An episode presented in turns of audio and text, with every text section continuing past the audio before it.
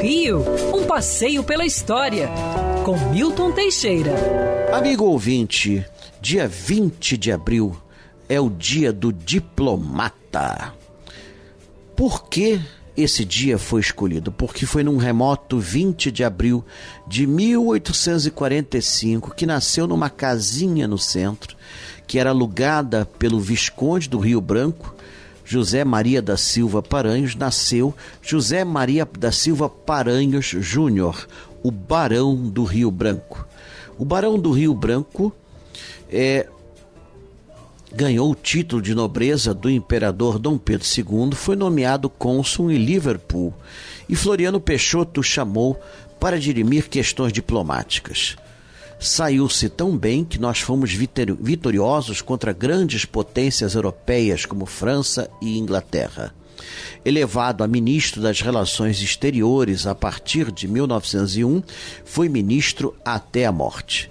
Queriam-no como presidente da República, mas ele recusou tal situação. Morava no próprio Palácio Itamaraty, adquirido em 1889 pelo governo da República e passado em 1897 para o Ministério das Relações Exteriores.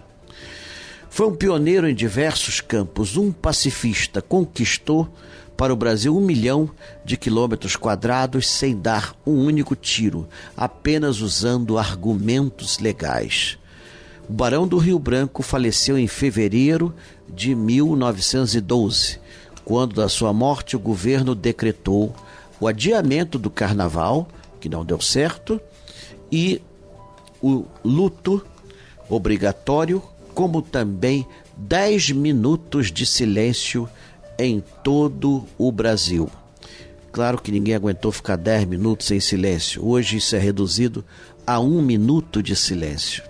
O Barão do Rio Branco foi um dos maiores brasileiros, um grande herói da pátria, o Juca Pato, José Maria da Silva Paranhos, Barão do Rio Branco. Seu monumento está de frente ao Ministério da Fazenda, antigo Ministério da Fazenda, hoje Delegacia Regional da Fazenda, ao lado do Fórum. Quer ouvir essa coluna novamente? É só procurar nas plataformas de streaming de áudio. Conheça mais dos podcasts da Band News FM Rio.